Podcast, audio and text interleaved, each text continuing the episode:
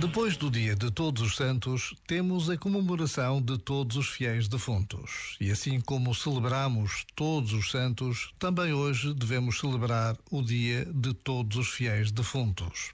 A Igreja não nos pede que rezemos apenas por quem tinha fé, mas sim por todos os que já morreram e cuja fé só Deus conhece.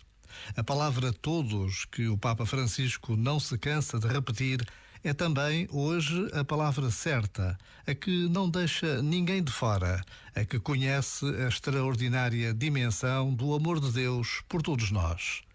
Já agora, vale a pena pensar nisto. Este momento está disponível em podcast no site e na app.